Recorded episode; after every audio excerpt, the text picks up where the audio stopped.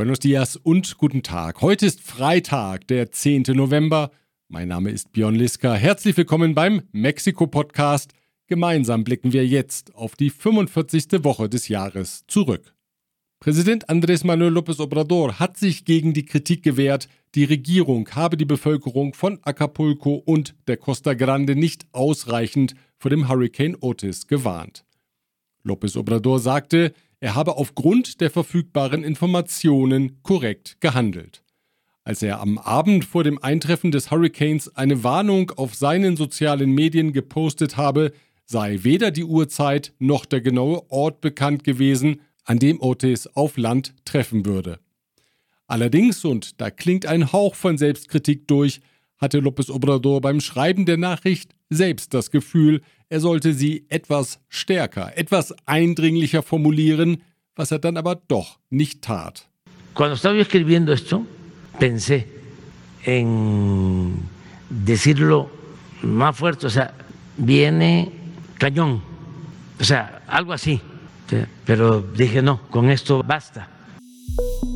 Besorgt über die Sicherheitslage in der Krisenregion haben sich Unternehmervertreter geäußert. Der Präsident des Consejo Coordinador Empresarial, Francisco Cervantes, sagte am Mittwoch nach einem Treffen mit Präsident López Obrador, die Regierung sei sich der Problematik bewusst und habe zugesagt, weitere Elemente der Guardia Nacional zu entsenden.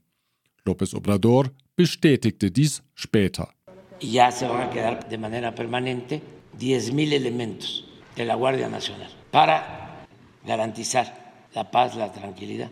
Bei dem Treffen hatte die Privatinitiative dem Präsidenten zugesagt, alle erdenklichen Anstrengungen zu unternehmen, um den Touristenort wieder aufzubauen. Ein wichtiger Fixpunkt soll die Tourismusmesse Tianguis Turistico im April sein.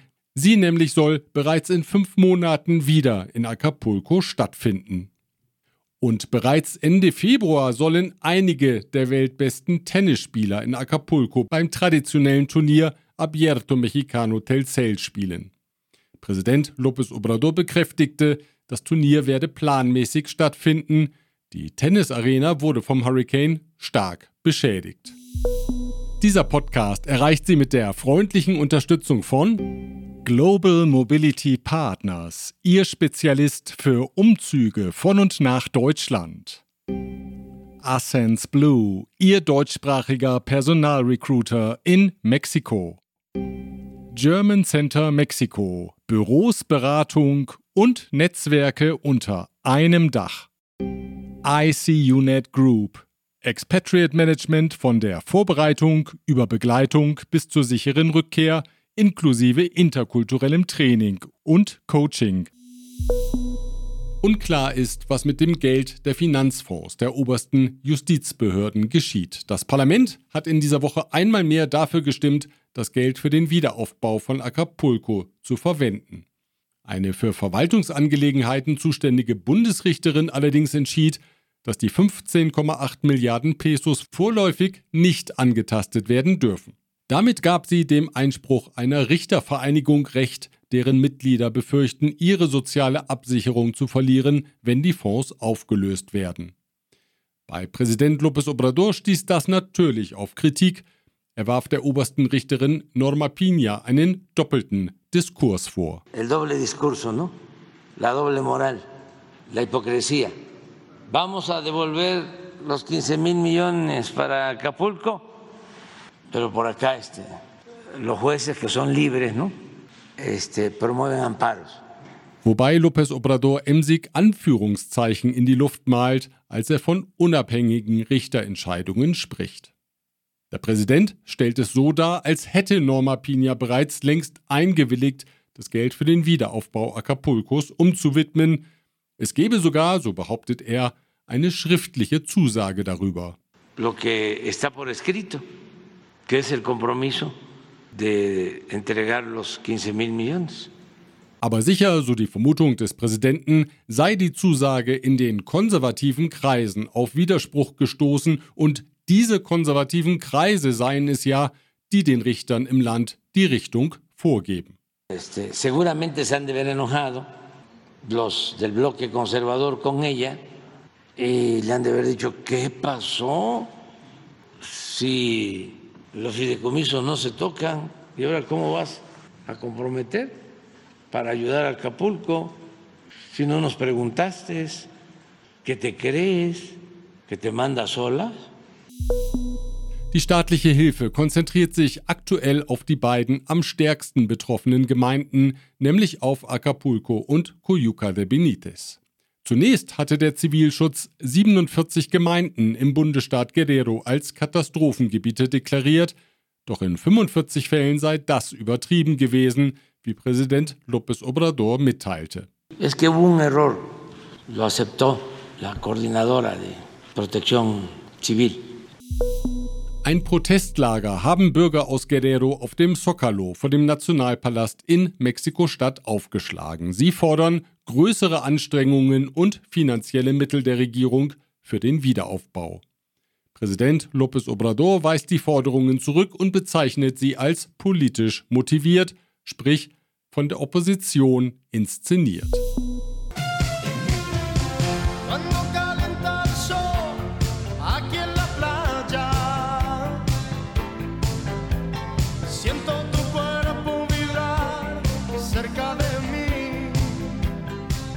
Wenn es einen lebenden Künstler gibt, den man mit Acapulco in Verbindung bringt, dann wohl den Sänger Luis Miguel. Der hat nun für den Wiederaufbau der Stadt Acapulco 10 Millionen Pesos gespendet. Jetzt muss der werbewirksamen Ankündigung nur noch die Tat folgen.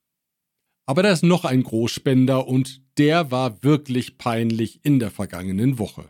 Der Werbefachmann und erklärte Regierungsgegner Carlos Alasraqui der nämlich sagte auf seinem YouTube-Kanal, er wolle 100 Liter Wasser für die Menschen in Acapulco spenden. Er wisse nur nicht, wo er die kaufen könne. Y queremos comprar 100 litros de agua y dejarlos en la Cruz Roja. No sabemos dónde comprarla, los 100 litros de agua. Oh Mann, jeder hat mal einen schlechten Tag, aber dann schneidet man doch sowas raus, bevor man es ins Internet hochlädt. Wer das nicht tut, der weiß wirklich nicht, dass 100 Liter so ungefähr 5 Garrafones sind und das sind dann nicht mal 200 Pesos. Das kündigt man sicher nicht groß als Spende für die Notleidenden in Acapulco an. Ich sag's mal mit dem alten Lateiner Dieter Hallerworden. Ositaku ist es, Philosophus mansis. Wissen Sie, was das heißt? Wenn Sie den Mund gehalten hätten, hätte man von Ihrem Hohlraum nichts gemerkt. Äh, ja, wo waren wir? Genau beim Dank, und zwar an die folgenden Unterstützer dieser Ausgabe. Protection Dynamica, Ihr deutschsprachiger Versicherungsmakler mit internationaler Erfahrung, seit 67 Jahren vertrauensvoll an der Seite von Privat- und Firmenkunden. Rödel und Partner, Ihre maßgeschneiderte Wirtschaftskanzlei. Von wo besser Isiera. Ihre Anwaltskanzlei mit einem spezialisierten German Desk. Richtigen Streit hat Präsident López Obrador mit dem Unternehmer Ricardo Salinas Pliego, dem unter anderem der Medienkonzern TV Azteca, die Elektromarktkette Elektra und Banco Azteca gehören. Die Medien von Salinas nämlich hatten zuletzt kritisch darüber berichtet, wie die Regierung von López Obrador auf die Krise in Acapulco reagiert unzureichend, langsam, schwach. Das waren einige der Attribute. Der Präsident führt das darauf zurück, dass das Unternehmen von Salinas Pliego Steuerschulden habe und die Regierung auf die Begleichung der Schulden bestehe. Ungewöhnlich defensiv zeigt sich dabei der Präsident. Er verstehe den Ricardo ja, der die Steuer nicht zahlen wolle, und er suche keinesfalls persönlichen Streit. Yo lo entiendo. No voy yo a ponerme a pelear con él. Aber Salinas Pliego möge doch auch ihn verstehen, er sei nun mal Präsident aller Mexikaner und müsse somit unparteiisch sein und dafür sorgen, dass Steuern eingetrieben werden, sonst könnten ihm andere Steuerpflichtige zu Recht vorwerfen, warum muss ich zahlen, der Ricardo aber nicht. Es cosa de comprender cuál es mi situación. Yo no me puedo quedar callado ser omiso, mucho menos cómplice, porque entonces me van a decir otros que antes no pagaban impuestos y por qué a mí sí me cobras o nos estás cobrando y a él no. Die Steuerschuld, fügt López Obrador fast entschuldigend hinzu, habe ihren Ursprung in der Amtszeit von Vicente Fox. Er, López Obrador, habe detailliert prüfen lassen, ob die Forderung denn auch wirklich berechtigt sei. Sie sei es, so das Urteil seiner Finanzexperten. Deswegen halte auch die aktuelle Regierung an der Forderung fest. Porque desde eh, los tiempos de Fox le presentaron una denuncia por evasión de impuestos. Esto se ha litigado sexenio tras sexenio. Entonces, se hizo la investigación y se llegó a la conclusión de parte del SAT de que era válido el que tenía que pagar esos impuestos. Salinas Pliego sieht das Ganze anders. Auf seinen sozialen Kanälen sagt er, es sei nun mal Aufgabe der Medien, darüber zu informieren, wo die Regierung versage. Das könne man nicht so einfach unterschlagen. Acapulco y su gente están sufriendo. Y nos toca a nosotros mostrar una situación muy dolorosa. Y sí, también el mal manejo que han tenido los distintos gobiernos, el municipal, el estatal y el federal, tras el paso del huracán. Esa es la realidad y no la podemos ocultar. Der Präsident mache sich zum Opfer, sei es aber gar nicht, so Salinas weiter. El presidente y su gobierno no son las víctimas. Las víctimas reales de Otis están en Guerrero. El presidente se dice víctima y utiliza una herramienta política para desviar la atención del verdadero problema. Da steht dem Präsidenten also mal jemand gegenüber, der rhetorisch ebenfalls ziemlich beschlagen ist und der die Realität auch stets in seinem Sinne zu deuten vermag und der sich bei alledem als besorgter Staatsbürger gibt. Ojalá que se dé cuenta que la polarización que promueve a diario, la promoción del resentimiento y la falta de respeto hacia el trabajo y el reparto de culpas abonan muy poco a la reconstrucción de la esperanza y del futuro. Ein politisches Statement hat für den heutigen Freitag der Politiker Marcelo Ebrard angekündigt. In den Medien wird spekuliert, dass er seinen Austritt aus der Partei Morena verkünden wird. Darauf deuten Aussagen von Präsident López Obrador hin, der ihm am gestrigen Donnerstag, ohne ihn allerdings namentlich zu nennen, Opportunismus vorwarf. In der Morena gehe es um die Sache, nicht um Ämter, sagte der Präsident, und wer sich nicht der Sache des Volkes verpflichtet fühle, der gehöre auch nicht rein in die Partei. Einer, der jetzt voll und ganz dabei ist in der Morena, ist der ehemalige Richter des obersten Gerichtshofes Arturo Saldivar.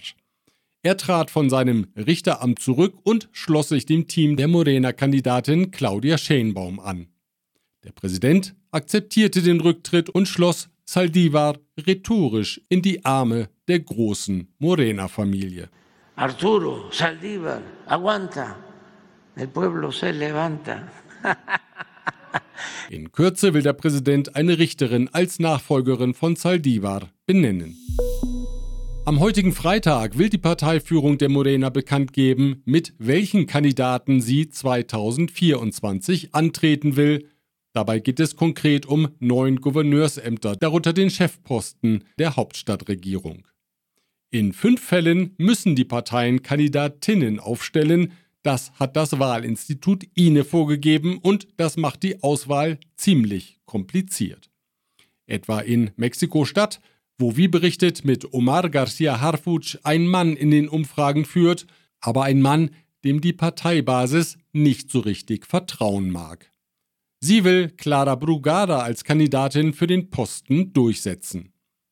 Und das verkünden die Anhänger lautstark, wie zuletzt am gestrigen Donnerstag bei einem Auftritt von Claudia Schenbaum in der Arena Mexico, in der sonst ja dem Lucha Libre gefrönt wird.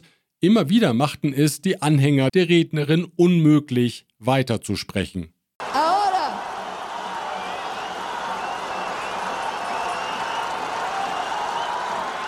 Compañeros, compañeras. Das war Lucha Libre mit voller Stimmkraft. Im Laufe des heutigen Tages wissen wir, ob sich der Einsatz gelohnt hat. Die staatliche Universität UNAM hat mitgeteilt, dass weder Claudia Schenbaum noch Xochitl Galvez ihre Abschlussarbeiten gefälscht haben. Plagiate seien ihnen nicht nachzuweisen. Beide Präsidentschaftsanwärterinnen haben an der UNAM studiert. Die UNAM, so ist zu vermuten, will sich mit der Verkündung der Prüfungsergebnisse aus künftigen Wahlkampfstreitigkeiten heraushalten. Wir bleiben noch bei der UNAM. Leonardo Lomeli ist der neue Rektor der staatlichen Universität. Der 53-jährige Historiker und Ökonom wurde am gestrigen Donnerstag gewählt. Insgesamt 27 Kandidaten hatten sich zur Wahl gestellt. Lomeli tritt sein Amt am 17. November an, die Amtszeit endet 2027. Er ist seit 1994 als Lehrkraft an der UNAM tätig und hatte sich bereits 2015 zur Wahl für den Posten des Rektors gestellt. Im zweiten Anlauf hat es nun geklappt. Lomeli sagt, er kenne die Universität ganz gut, aber komplett kennen könne man diesen akademischen Riesen natürlich nicht. Er habe also noch einiges an Neuland zu entdecken. Que la universidad nunca se le termina de conocer, porque es una universidad grande, pero además una universidad de una gran riqueza cultural, ideológica y por supuesto humana. Präsident López Obrador hat angekündigt, am 20. November ein Dekret zu veröffentlichen, das den Bahnkonzessionären vorschreibt, neben Güterverbindungen auch Personenzugverbindungen anzubieten. Dafür sollen sie die Strecken elektrifizieren und dann elektrisch angetriebene Züge auf die Gleise bringen. Wenn sie bis zum Januar nicht ein entsprechendes Konzept präsentierten, werde die Regierung staatliche Anbieter mit der Aufgabe betreuen, namentlich das Militär. Die Maßnahme dürfte für die Wirtschaft des Landes Konsequenzen haben. Schon jetzt ist es eine große Herausforderung für die Logistikanbieter, mit der Nachfrage Schritt zu halten.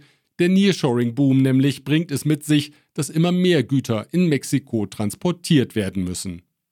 Wenn nun auf den Güterzugstrecken der Konzessionäre Ferromex und Kansas City Southern New Mexico parallel staatlich betriebene Personenzüge verkehren, dann dürfte das für Verzögerungen im Ablauf sorgen. Das ist freilich nur meine ganz persönliche Prognose, ich lasse mich da gerne eines Besseren belehren. Vielleicht sollte ich mal eine fragen, die sich mit solchen Themen bestens auskennt. Ich frage also mal Emma. Sie ist, Sie wissen schon, die treue Lokomotive von Jim Knopf und Lukas, dem Lokomotivführer auf der Insel Lummerland.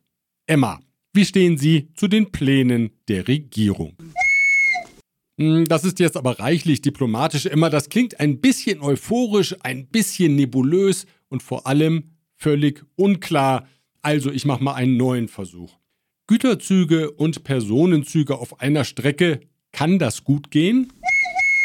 Okay, das ist mal eine klare Aussage. Sie würden also vorschlagen. Na, ganz schön gesprächig, diese Lokomotive. Vielen Dank, Emma. Bevor es weitergeht, danke ich folgenden Unternehmen. Chloemecom, Technologien für die Automatisierung und die Energieverteilung in der industriellen Anwendung.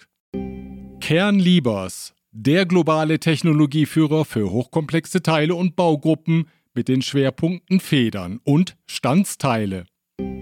Evonik, ein weltweit führendes Unternehmen der Spezialchemie.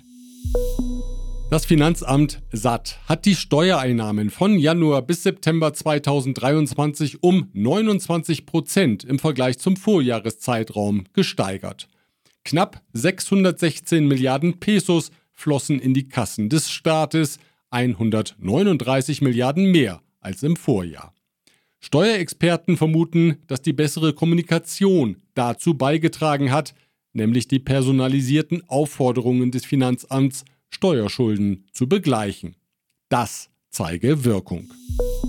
Der Präsident der Ukraine, Volodymyr Zelensky, hat in einer Videokonferenz mit Studenten der Universitäten Tec de Monterrey, Ibero und Anahuac eine klarere Position von der mexikanischen Regierung gefordert. Man wisse, dass Mexikos Außenpolitik der Neutralität verpflichtet sei, aber das dürfe nicht dazu führen, Terrorismus und Verstöße gegen die Menschenrechte zu dulden, sagte er. Seine Worte wurden simultan ins Spanische übersetzt. Sabemos que México es un país neutral que observa el principio de la no injerencia en asuntos de otros países. Pero la neutralidad no significa la indiferencia. Auf die Frage einer Studentin, wo die Ukraine bereit sei, nachzugeben, ¿Qué está dispuesto a ceder para llegar a la paz con Rusia? auf diese Frage ließ Zelensky zunächst einmal eine nachdenkliche Pause folgen. Dann erinnerte er an die Erfahrung mit Nazi-Deutschland. Dem habe man ja zunächst mit einer beschwichtigenden Politik begegnen wollen, das sei bekanntlich ein Fehler gewesen.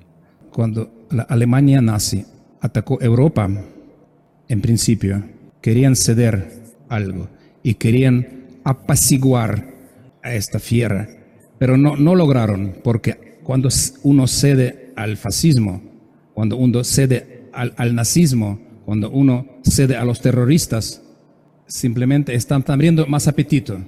Deswegen gäbe es für die Ukraine keinen Spielraum, dem russischen Angreifer Zugeständnisse zu machen. Warum, so fragte er, sollte das Land, das grundlos vom Nachbarn überfallen wurde, nachgeben? Eine große Frage, mit der ich uns alle ins Wochenende entlasse. Wir hören uns wieder am nächsten Freitag, wenn Sie mögen. Bis dahin.